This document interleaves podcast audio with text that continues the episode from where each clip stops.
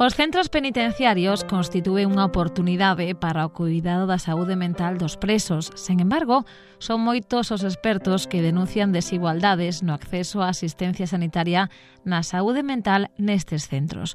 O doutor Tejerina, médico rural agora xubilado, colabora co Observatorio de Dereitos Humanos e Liberdades de Castela e León visita cárceres, eh, tamén presos, e denuncia, por exemplo, que no cárcere de Teixeiro, na actualidade, só hai dous médicos para atender a 900 presos. Gonzalo Tejerina califica a saúde dos presos españois como catastrófica. Hai que decir, eh, si, si hubiera que dar un calificativo, catastrófica en la medida en que las personas en prisión actualmente están eh, desatendidas, y en cierto modo abandonadas, es decir, las plantillas de, de médicos de penitenciarios no se cubren y hay un ni siquiera cuando hay jubilaciones, es decir, eh, por ejemplo, un ejemplo que puedo poner, en la prisión de Topas, de 12 personas, de 12 médicos, solo hay tres trabajando. Eh, así otros muchos. En caso de Zuera, que está en Zaragoza, pasa exactamente lo mismo. Y de hecho, digamos que el, el problema lo, lo, comprenderá la gente porque eh, es lo mismo que sucede en la sanidad pública en cuanto a hacer aguas, en cuanto al deterioro, pero multiplicado por dos o tres veces. Os problemas de saúde mental centran a maior parte das patoloxías presentes nos reclusos. A este súmanse ademais as adiccións. El problema de salud mental ou los problemas de salud mental No olvidemos que al cerrar los manicomios en los años 70, toda esta gente que salió de las prisiones y que iba a ser acogida por la sociedad, no lo fue ni por sus familiares, ni por la propia sociedad que no disponía de recursos y la que llamaban asistencia psiquiátrica comunitaria, pues dejó mucho que desear. Y entonces esta gente acabó pues debajo de los puentes, vivaqueando en las calles, hasta ir eh, siendo, como dice un psiquiatra con el que yo trabajo, Mariano Hernández Monsalve, eh, siendo depósitos de locos. Es decir, la locura o la enfermedad o los trastornos mentales ocupan casi la mitad de la población reclusa. Eso de un lado.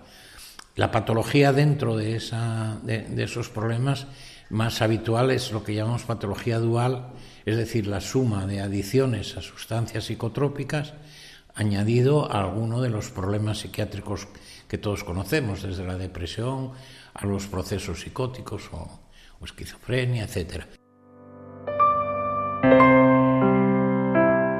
Estas persoas non contan cunha asistencia específica e persoal. Tejerina aposta por un sistema de autoxestión da saúde como ferramenta de resistencia.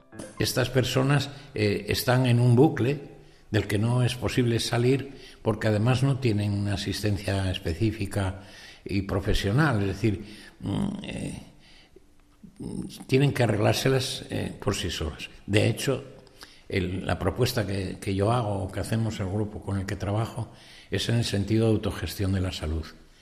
No solo porque se ve necesario, necesario por esta desatención a la que hacía antes mención, sino porque eh, es una herramienta de lucha, es una herramienta de defensa o de resistencia de la persona en prisión. Es decir, tiene que aprender a conocer su organismo, a tratar de practicar eh, aquellas técnicas que, que, fuera están dando resultado, como las de eh, apoyo mutuo y, y entre, entre compartir los problemas, como, como propone Javier Herrero en Saldremos de esta, que es un texto magnífico, o el clásico de, de lo diré, eh, de Cuídate compa, que es un texto muy, muy, muy difundido ya y que sigue teniendo vigencia o cada vez más eh, en las condiciones actuales de las prisiones.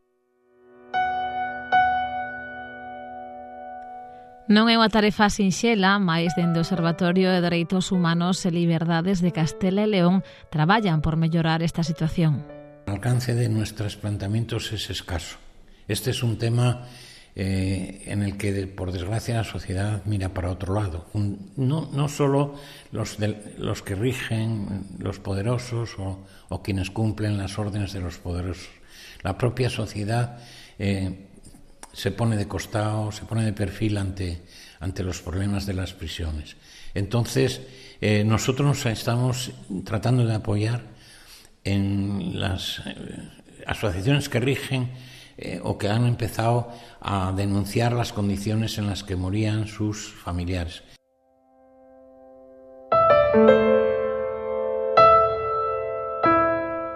Un caso galego, o da familia de Xosé Tarrío, aumentou o espírito de loita deste médico rural pola dignidade das persoas enfermas, aínda que estean presas.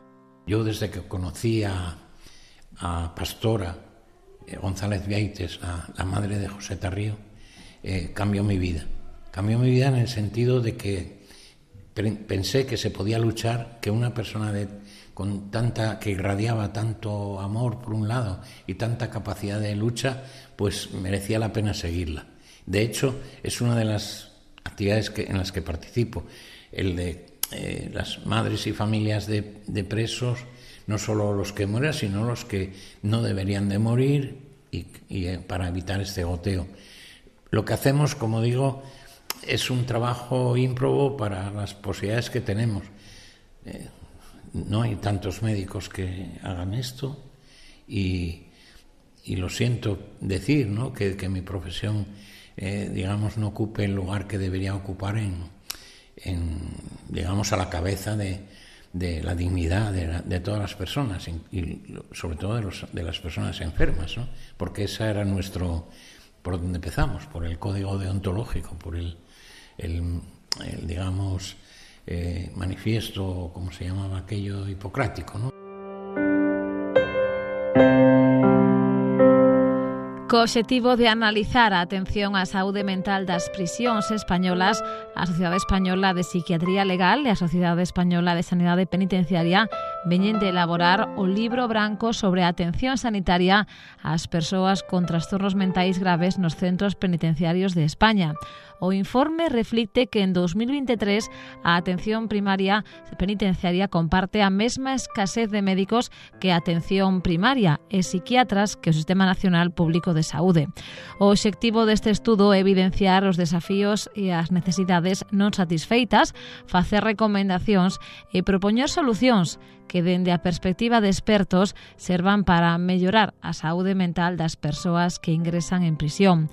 Os datos proporcionados por este informe estiman que a lo menos entre 4 e 5 de cada 100 persoas internas teñen un trastorno mental grave.